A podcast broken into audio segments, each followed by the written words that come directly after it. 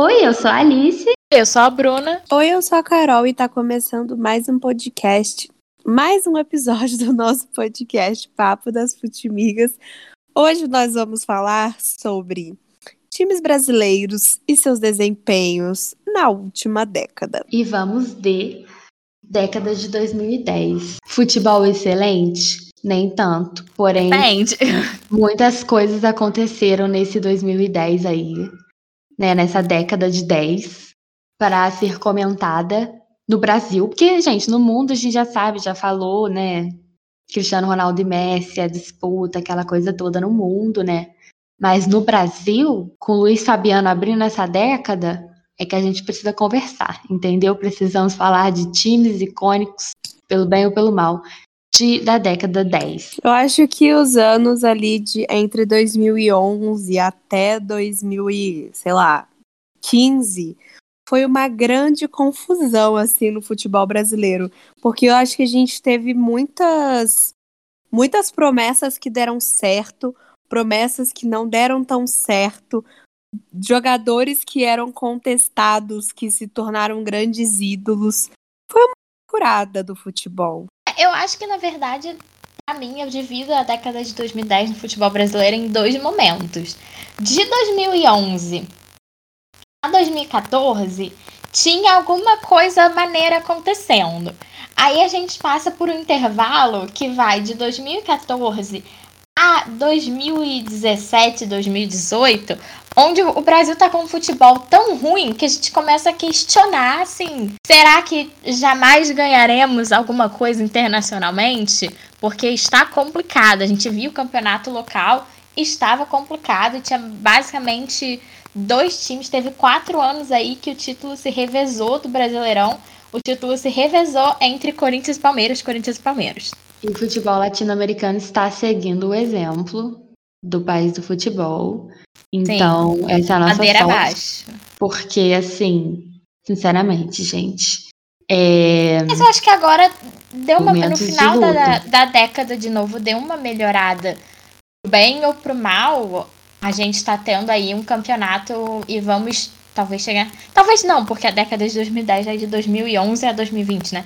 Mas esse ano especificamente, a gente tem aí pelo menos uns 3, 4 times que vão brigar por grandes títulos na temporada e que tem elencos muito bons. Não dá pra você apontar, ah, esse aqui é claramente superior aos outros, entre esses três ou quatro. É, mas tipo assim, tá ficando briga de. Essas coisas de briga de cachorro grande e tal, acho muito difícil de acontecer no Brasil, porque o Brasileirão é um campeonato que começa com 20 times prontos pra tentar conquistar alguma coisa. Tem muita coisa que você pode conquistar no Brasileirão. Você pode conquistar o título, você pode conquistar vaga na Libertadores, pré-Libertadores, Sul-Americana. Então, assim, você não joga o campeonato até o final, você joga o campeonato pra conseguir alguma coisa. Né? Então, eu acho que é muito difícil como as pessoas falam, ah, por exemplo, o Flamengo tá com um timaço, né? Me custa admitir. Mas ah, vai ficar só o Flamengo. Eu acho muito difícil isso acontecer, porque o futebol brasileiro, além de tudo, isso vale para seleção também. Às vezes a gente se prova né, na, na loucura, na raça, nas- na, na, na piração, né? Então, mas realmente é, desses últimos anos para cá, até que a coisa deu uma melhorada. Mas assim, também nem tanto porque eu vejo, às vezes a gente vê um jogo e fala, pô, jogo bom e tal, mas continua sendo um futebol feio, continua sendo um futebol de ligação meio do campo área, e chuveirinho, e passe errado, e assim, sei lá, isso vai me deixando triste demais, e enfim, eu vou estar aqui defendendo a volta do futebol bom no Campeonato Brasileiro até sempre. Mas que tá complicado, tá complicado. É, eu acho que até dá um bom tema, dá uma boa discussão a gente falar dessa questão do futebol brasileiro, especificamente, das mudanças que estão acontecendo no futebol brasileiro, que de certa forma refletem é, coisas que aconteceram na Europa, que vem acontecendo na Europa.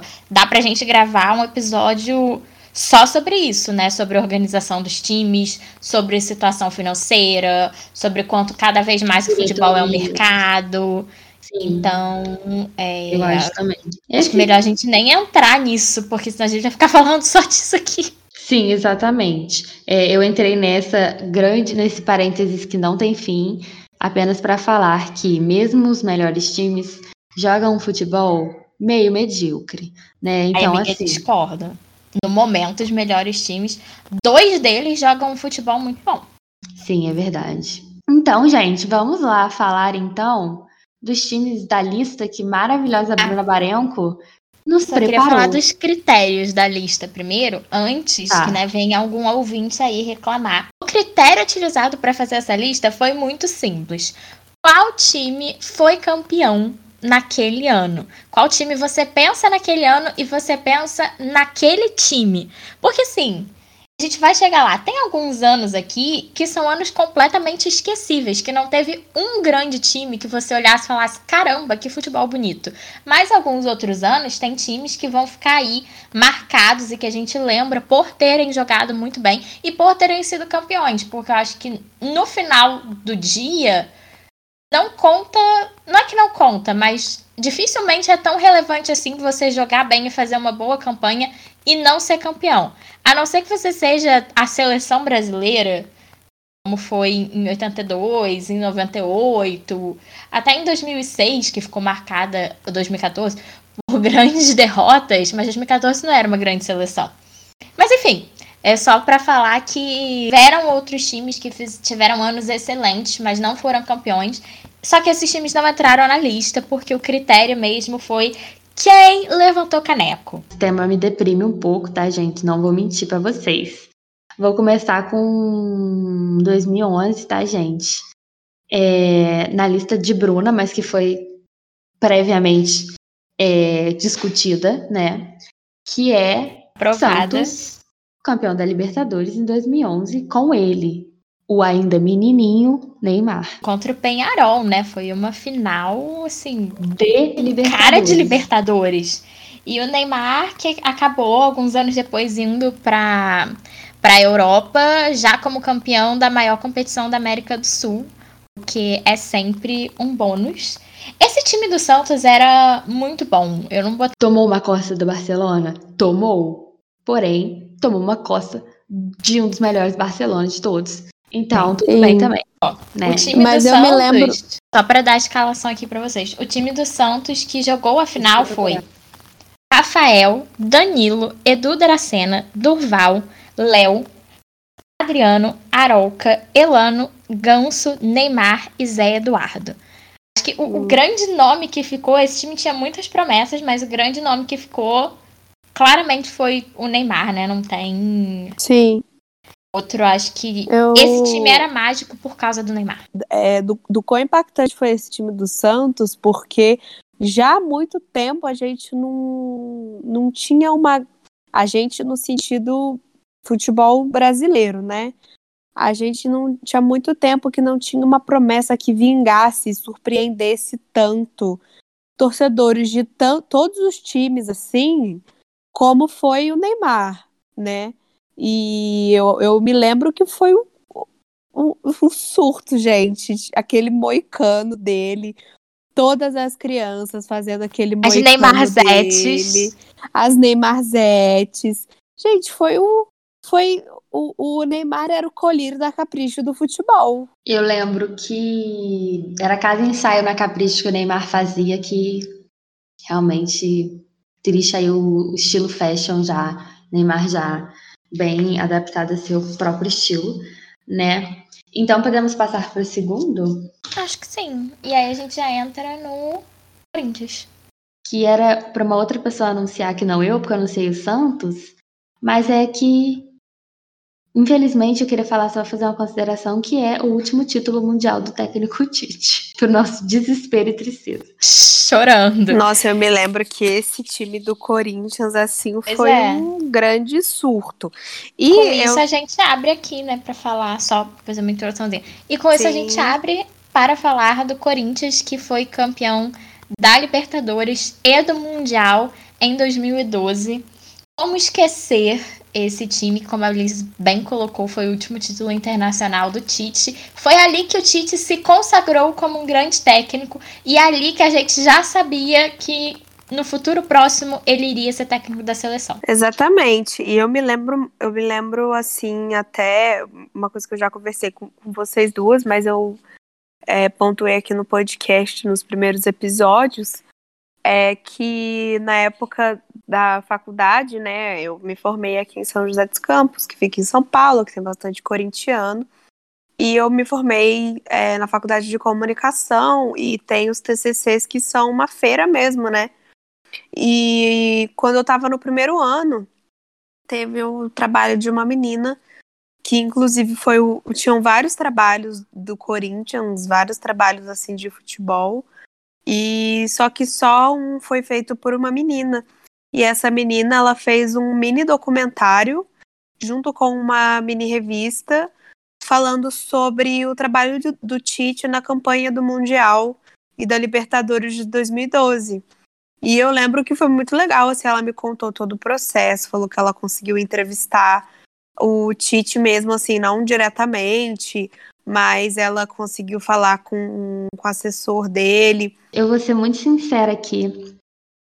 Eu bem torci pro Corinthians ganhar o Mundial. A Libertadores tava cagando, mas. Ah, eu também. Eu torci. Cara, tava. É, foi, um, é, foi um clima é, que, eles, que eles fizeram na mídia. Aí a gente fala que, que a mídia é, enfim, tende para alguns times, né? Enfim, mas eles realmente fizeram um clima que era impossível você não não ficar envolvido com aquilo, cara.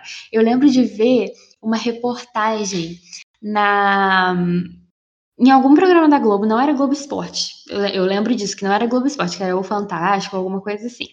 Que eles mostraram o pessoal da Fiel fazendo as malas para ir pro Japão. Meu Deus, gente, eu lembro que eu ri muito. Que eram, eram os caras, tipo assim, colocando um monte de coisa, um monte de roupa. E, tipo, literalmente todas as roupas eram do Corinthians. Todas, todas, todas. 30 casacos, todos os casacos. E eu lembro de, tipo assim, falar, caraca, é, eu, eu acho a torcida do, do Corinthians literalmente louca. Eu acho isso muito, é um traço deles, assim. E eu lembro que vários famosos que não gostavam de futebol se manifestaram que no caso são corintianos. Então eu achei uma coisa super é, divertida, assim. E no final das contas, naquele Corinthians e Chelsea, eu tava torcendo pro Corinthians, sou bem sincera, gente. Eu confesso que eu nem. Eu me lembro de não ter nem acompanhado a Libertadores, assim, a final de, de 2012. Mas eu me lembro muito da final do Mundial porque eu tava aqui em São José dos Campos, onde eu moro hoje, mas eu vim porque era a formatura da minha prima. E a gente chegou em casa. Na vida real tinha passado poucas horas, mas eu no meu sono parecia que tinha passado assim, cinco minutos. Começou uma gritaria, soltar fogos, e eu acordei desesperada. Porque eu não tinha me ligado que o jogo era naquela manhã, entendeu? Então foi um caos, assim, foi literalmente um caos. A minha prima, que é corintiana, nem dormiu. Ela, ela chegou da formatura e ficou já acordada, assim. Então eu, eu me lembro muito desse Mundial do Corinthians, da comemoração, que foi. Sabe que eu lembro? Eu lembro da Maísa, ainda era criança, e ela, tipo assim, postou. Nossa, é verdade. Umas paradas, assim, aleatórias, cara. E eu acho, Bruna, se você me permite, é, dar a escalação do Corinthians, eu acho que nesse caso claro. vale dar a escalação do Chelsea para dar um. que era cheio de brasileiro, para dar um, uma coisa nostálgica aqui do jogo. É, a escalação do Chelsea, antes da Bruna falar do Corinthians, que é o que importa aqui, era o Check, no gol, né? O P, é muito difícil essa pronúncia, nunca consegui. É, o Ivanovic, no caso, substituído depois pelo Aspilicueta aquele Carril, Davi Luiz, Ashley Cole, Ramires, é, o Frank Lampard, o Moses, é, substituído pelo Oscar, que ainda jogava na Europa, Juan Mata, Azar e Marim. Então, e Fernando Torres, né? Tem até a fotinha do Fernando Torres chateado. É um time que era um time maneiro a ser batido e o Corinthians foi lá e bateu. Eu acho isso bem interessante também. E o Corinthians veio a campo e derrotou o Chelsea com o seguinte time: Cássio, que tá lá até hoje, achei importante a gente comentar. Alessandro, Chicão, Paulo André, Fábio Santos, Ralph e Paulinho, Jorge Henrique, Danilo, Emerson e Guerreiro. E o técnico, obviamente, era o Tite. Então, esse foi o, o time. O gol do jogo foi um gol do Guerreiro. Eu lembro, eu lembro bastante dessa da trajetória do Corinthians no Mundial, porque é isso que a Alice falou. Foi muito comentado esse jogo e a ida da torcida do Corinthians para o Japão, que foi onde aconteceu o Mundial, teve muita cobertura e não, não tinha como não saber o que estava rolando. Paulinho, né? Pessoas que viriam a jogar também na seleção, né? Que eu acho como importante comentar isso. Paulinho não deu em muita coisa, mas Acho importante comentar isso, porque, como eu estava falando no começo, eu não acho que a gente tem produzido um futebol maneiro, bem jogadaço. E esse time do Corinthians era retranca, todo mundo sabe. Mas quando as pessoas fazem, chegam na seleção e conquistam uma vaga de prestígio na seleção, eu acho importante destacar, porque a gente está falando justamente dos destaques do, da, da, da década, né? era um time 100% retranca, né? Bem no estilo Tite, que estamos podendo observar bem. Ele consegue transformar um atacante em marcador de lateral. É um pouco preocupante até para quem gosta de futebol ofensivo e para quem não gosta desse futebol aí de defesa e contra-ataque. Só. Mas enfim, vamos passar para o próximo ano. Então, time de 2013 Vamos falar dele. Atlético Mineiro, campeão da Libertadores. O Ronaldinho Gaúcho. Essa é a minha observação. Ronaldinho ai, ai. Esse é, título do Atlético, infelizmente o Atlético rodou muito cedo no Mundial, eu lembro disso. Mas assim, é, metade da minha família é de Minas Gerais, né? E lá existe na minha família, claro, famosa rivalidade Atlético-Cruzeiro. E eu tenho muitos parentes atleticanos. No caso, meu avô é atleticano, né? Minha mãe, se ela gostasse de futebol, no caso, ela seria atleticana, ela, no caso. Mas. E aí foi, tipo assim, feliz pra caramba, entendeu? E eu lembro que eu de ver meus parentes felizes pra caramba, porque, enfim, né? O, até na minha família, se eu for contar, entre Atlético e Cruzeiro tem até mais cruzeirense, mas os parentes atleticanos ficaram muito felizes. Eu lembro da minha tia feliz demais, assim. E, enfim, Ronaldinho, aquela coisa toda, né? Que, realmente foi essa conquista do Atlético na Libertadores. É, esse ano eu vou combinar que, assim, Libertadores eu não acompanhei muito, não. Eu tava mais ligada ali numa Copa do Brasil em 2013 mas não tem como você não dar uma olhadinha no time que o Ronaldinho Gaúcho joga, né? Eu acho muito surreal que a gente chegou ver o Ronaldinho Gaúcho jogar no Brasil e conquistar títulos no Brasil. Infelizmente não foi no meu time. Acho que todo mundo queria que o Ronaldinho Gaúcho tivesse sido campeão no seu time. Mas ele fez uma passagem aí média baixa na maioria dos clubes brasileiros que ele jogou depois que ele voltou da Europa, menos no Atlético Mineiro. Acho que no Atlético Mineiro ele deu muito certo, participou dessa campanha aí da Libertadores, que deu o título que era até então inédito. E ali está com a escalação? Tô, tô com a escalação. É... Manda a escalação aí pra nós. E eu queria destacar que até 2016, mais ou menos, eu não aceitava outro goleiro ser melhor que o Jefferson, porque não era. Mas o que o Vitor pegou nessa Libertadores, irmão, eu lembro da galera falar, tipo assim. Vitor foi demais. Botando o nome de filho, porque assim, era o que tinha. Atlético foi com o Vitor, né? Michel, depois Alexandro, Hever, Leonardo Silva e Júnior César, Pierre, depois Rosinei, Josué, Diego Tardelli, galera, Guilherme, Ronaldinho, e aí, aí me dói um pouco essa dupla que me, me, me traz recordações ruins. Bernard e Jô, seleção brasileira. Ai, ai. Mas Meu assim, Deus. no Atlético deu certo, show demais. Herbert, a gente não sabia o que nos esperava. É, a gente ainda não estava ligado. Hever chegou, jogou em muitos clubes, é, como zagueiro chique, celebridade.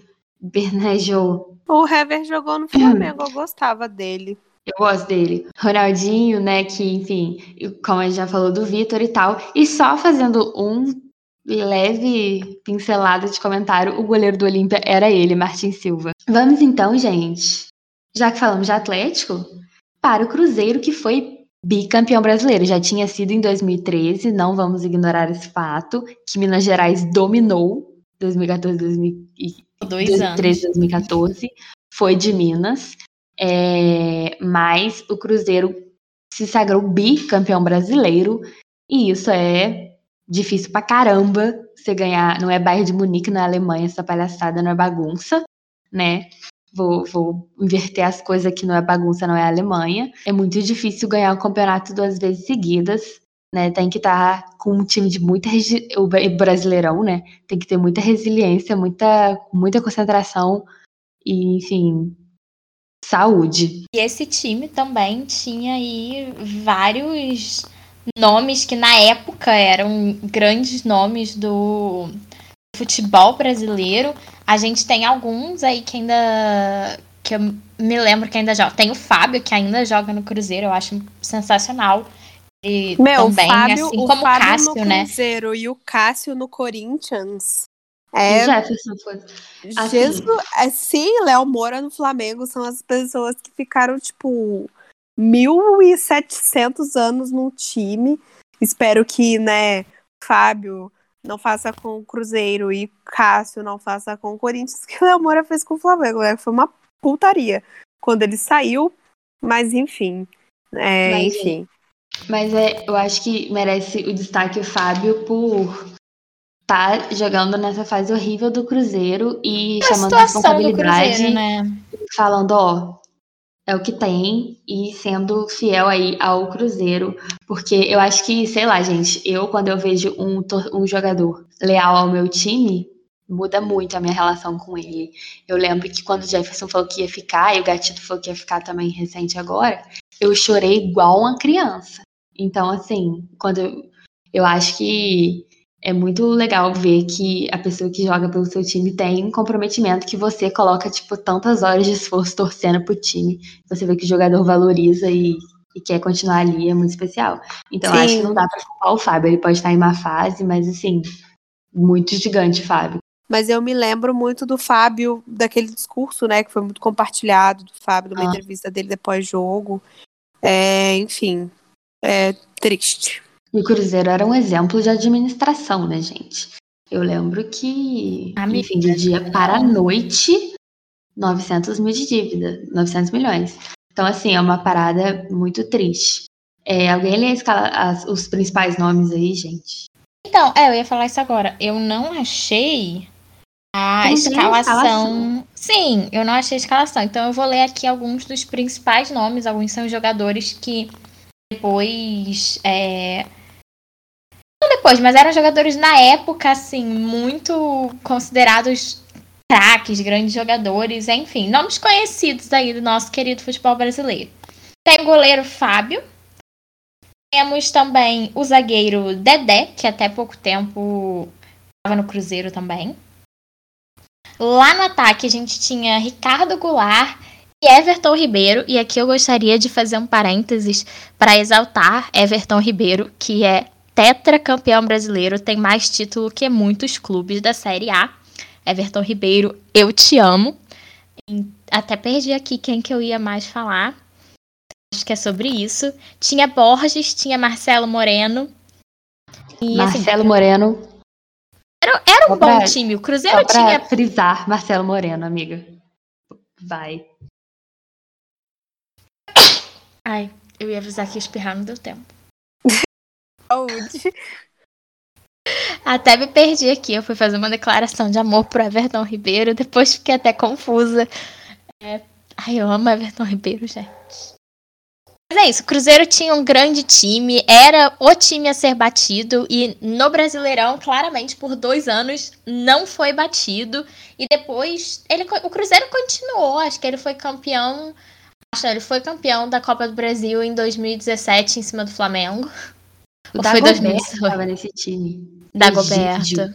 Muita gente. Muita Loucura. gente. Era um time, assim, realmente Na época, os bons jogadores estavam tudo no Cruzeiro, assim. Sim. E, e o Cruzeiro desembolsando tranquilo. O Cruzeiro ele se mantinha basicamente de uma forma que ele gastava, mas para ele continuar gastando, ele tinha que ser campeão. Então, quando ele passou um ano, dois anos sem ser campeão, ele não conseguia mais fechar a conta, porque ele fechava a conta com a premiação de campeão. E aí é que entra o perigo. É uma coisa assim. É. Você comprar uma, um carro e fazer um empréstimo para pagar o carro que você comprou. Pode fazer aí um pacotão de 2015 a 2017. Ai, acho também. Pode O que, que aconteceu de 2015 a 2017? A gente teve Corinthians e Palmeiras. Corinthians e Palmeiras. Foi E o isso. Cruzeiro com o último suspiro de, de a Copa do vitória. Brasil. Exatamente. Mas é, Então, acho que Palmeiras, sim. Corinthians e Palmeiras. Foram anos muito difíceis para qualquer estado que não seja o estado de São Paulo. Foi uma década difícil para qualquer estado que não Ou seja o para estado de São Paulo. torcedores de São Paulo e Santos, né? também. E, ah, sinceramente, aqui, não querendo diminuir, porque título é título, a gente sabe disso. Eu levo isso muito a sério. Mas o futebol apresentado por Corinthians e Palmeiras de 2015 a 2017 Ruim. É isso. Não tinha. Era disso que, é disso que eu tô falando, gente. Você não parava pra assistir um jogo de- do time adversário, né, de outro time, assim, porque aquele time tá jogando muito. Você não acompanhava a campanha daquele time, porque aquele time tá jogando muito e você quer ver um futebol bonito. Não, porque não tinha futebol bonito. Foram anos sombrios aí na década de 2010. Futebol ruim pra caramba. Mérito top, parabéns aos times, porque não tem uma escalação aqui, porque não tem, né, de, dos dois campeonatos, timas- titulaços para times medíocres. É, mas vale a pena falar, né, gente, do time do Cruzeiro de 2017. Nem era um grande time ali, foi realmente o último suspiro. Eu acho que nesse momento no Brasil a gente não tinha nenhum time jogando bem. De verdade, assim. Mas tinha Rascaeta, gente. Tinha, tinha muita coisa nesse time. aí. Tinha Arrascaeta. Eu queria contar uma historinha rapidinha em relação ao Arrascaeta. Que na final, antes da final, até em outros jogos assim do Cruzeiro, mas principalmente na final da Copa da Copa do Brasil de 2000 e Foi o 2017. Cruzeiro ganhou. Então, 2017, eu assisti 2017 com a gente perdeu pro Cruzeiro e pra. Independente. Isso. Foi 2018 Independente. Não. Não, amiga, foi 2017. Nossa, que ano terrível. Sim. É, mas enfim, Também é eu lembro de com 17, brincadeira. Eu lembro do- de assistir a final da Copa do Brasil, especificamente, com meu pai. E a gente levou um gol da Rascaeta. E lembro do meu pai falando que, nossa, eu queria muito ver esse cara jogando no Flamengo. Eu acho que ele ia dar muito certo jogando no Flamengo. E naquela época ninguém nem especulava que a Rascaeta fosse, um, sair do Cruzeiro, dois, vir jogar no Flamengo, né? Então, depois, em 2019, ele retoma essa história e ele adora Foi a melhor compra da década, eu acho. O Flamengo tem esse título de melhor compra da década no futebol. Amiga, eu vou, eu vou concordar, porque o que o Rascaeta faz jogando no Flamengo é coisa assim. Ele é insubstituível. Tem Vários jogadores ali que eu Sim. considero insubstituíveis, mas o Rascaeta é o mais insubstituível de Não, todos. o- Poderia ficar a noite inteira apenas falando de Jorge da Rascaeta, porque tá jogando muito. Acho que menos. Jogou muito no Polêmica. Cruzeiro também. Jogou muito em qualquer lugar, gente. Amiga, o o, cara. o negócio dele no Cruzeiro, e acho que era muito relacionado à idade, amadurecimento do jogador também, é que ele não tinha regularidade. Ele chegou no Flamengo com essa fama. Eu vou falar aqui do ano mais triste do Brasil nos últimos anos, não por motivos de futebol, por outros motivos. 2018, né? Para alguns feliz, mas para alguns que é feliz complicado, né? Para os gremistas foi um ano feliz, né? Os gremistas aí tiveram campeonato da, da ganharam a Libertadores e agora eu vou falar aqui, gente. Eu falei mal pra caramba, vou ter que falar quando era um time, é um time esse time de 2018 do Grêmio que jogou bola, que jogou bastante bola. Jogou bola, era um time que você parava para assistir o jogo. Ah, o Grêmio vai jogar na Libertadores, vou assistir o jogo do Grêmio. Eu lembro que das quartas de final em diante, eu assisti todos os jogos do Grêmio, porque tava jogando bem, tava fazendo uma boa campanha e, e a gente dói, gosta de futebol. E o que me dói é que nessa Libertadores o Botafogo perdeu para o pelo menos perdeu para o campeão, porque tipo foi eliminado pelo Grêmio, porque tinha gente falando dali vai sair o campeão. É, porque o Botafogo estava jogando totalmente desacreditado, como sempre, e o Grêmio com timaço. E quase deu. Tipo assim, isso foi uma das coisas mais surreais. Foi a quarta de final mais surreal de Libertadores que eu vi. O Botafogo chegar e bancar dois jogos do Grêmio. No final não deu, porque assim, pelo amor de Deus, esse time é muito melhor que o time do Botafogo era. Mas é...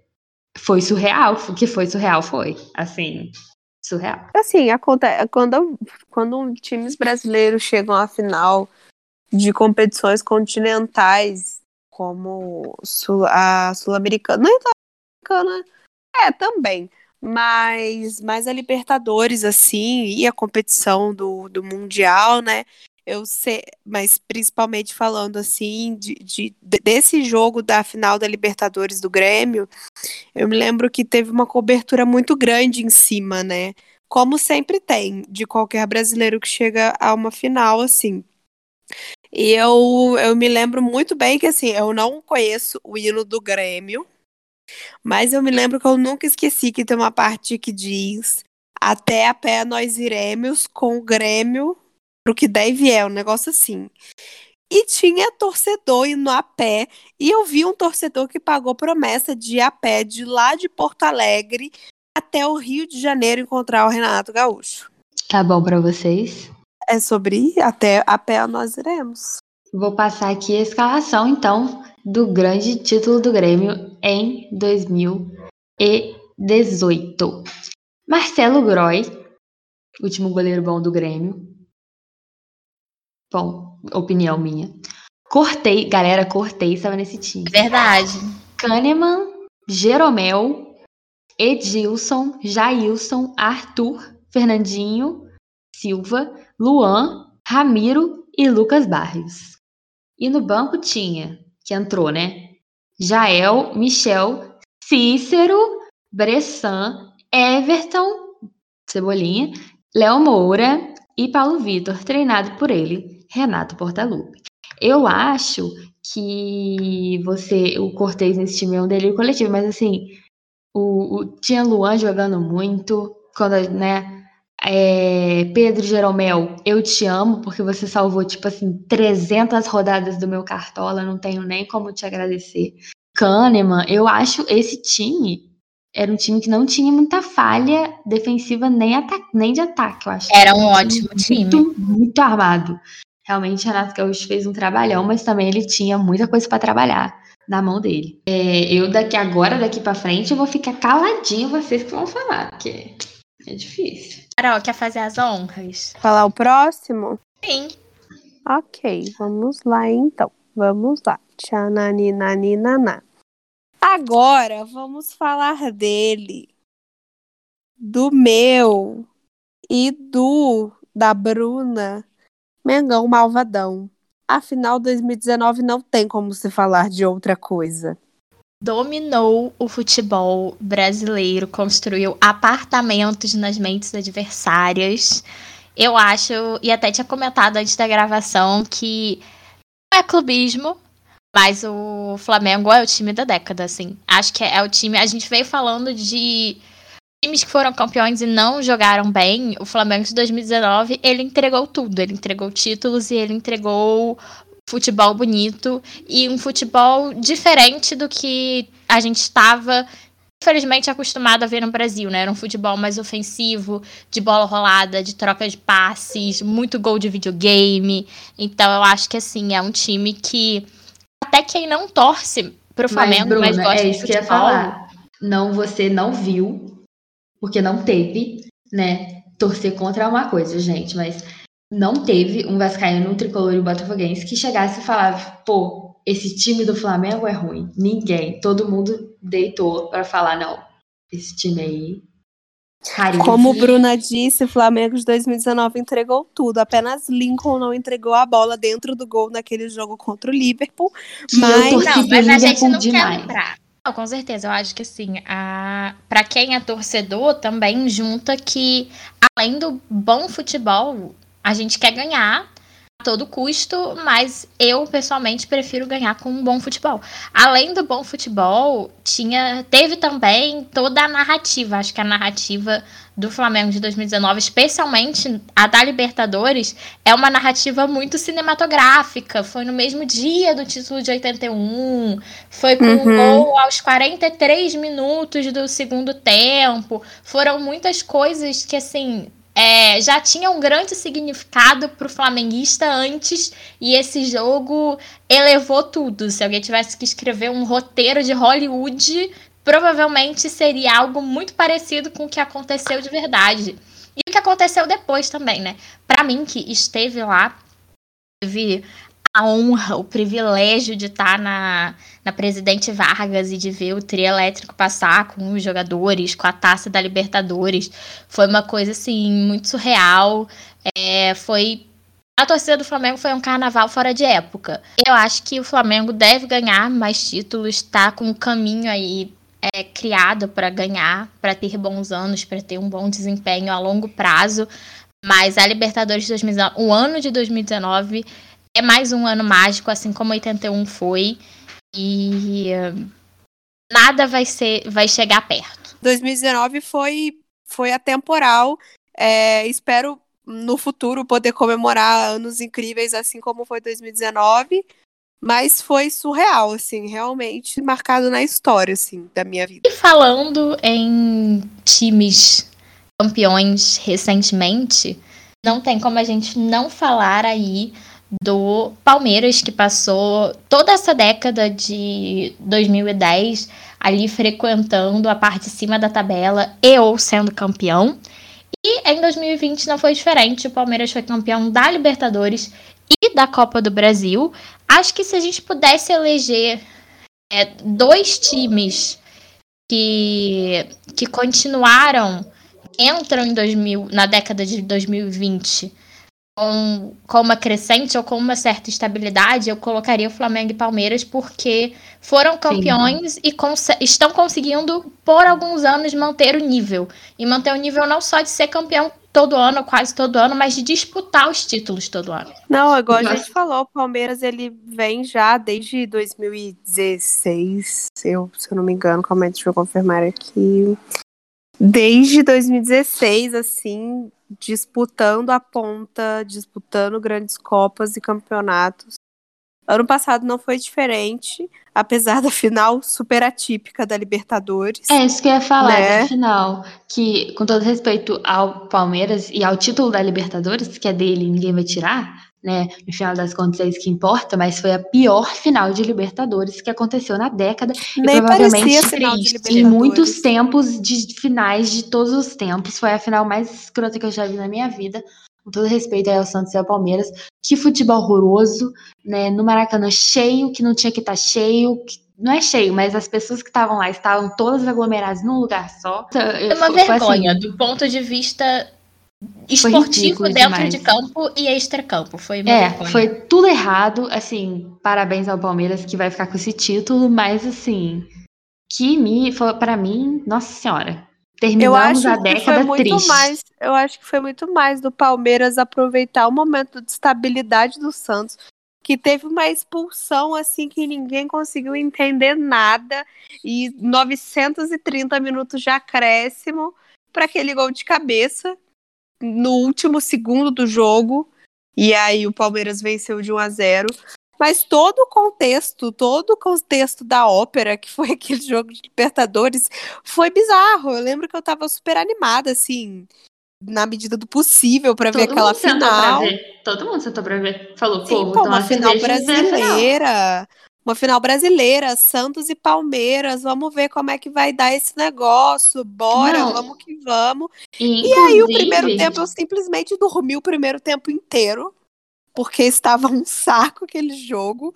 E o final, sabe assim, quando você para pra assistir um filme que promete tudo e é uma bosta, e aí você termina de assistir o filme e você fala assim, não acredito que eu parei para ver isso. Foi essa minha sensação, sabe? É, inclusive, é, o Maracanã foi anunciado que seria a, sede, a final do, no, no Maracanã muito antes né, da pandemia e tal.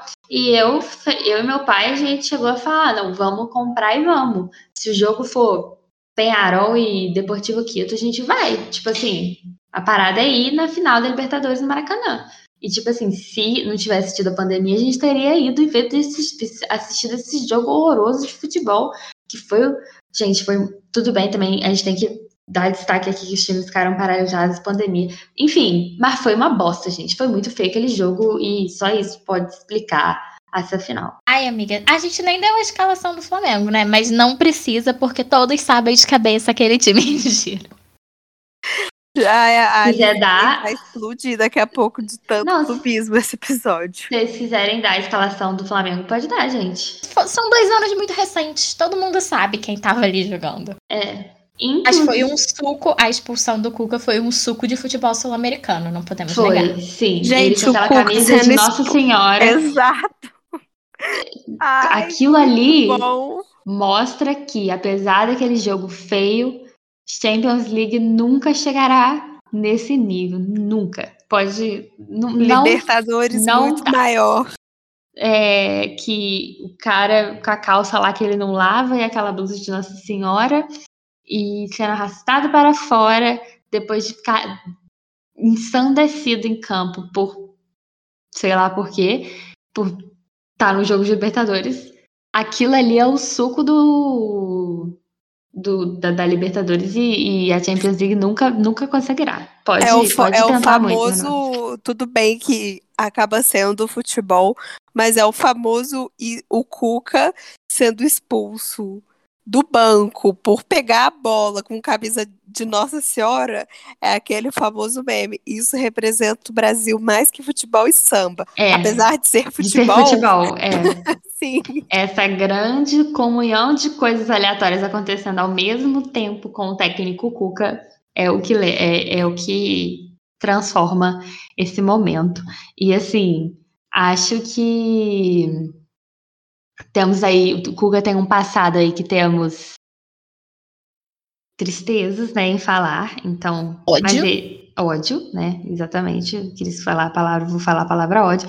É, mas ele aí é um dos grandes protagonistas de ser técnico de 365 times que estavam em destaque em todos esses anos, né, sendo campeão ou chegando perto disso, né? É verdade. É, acho que ele merece uma menção honrosa que não vai ser tão honrosa porque eu tenho pra nojo. Você vê, né? Uma é. denúncia não acaba com a carreira de um homem. Pois é, fica aí. Vide o caboclo aí, esse escroto que vai voltar.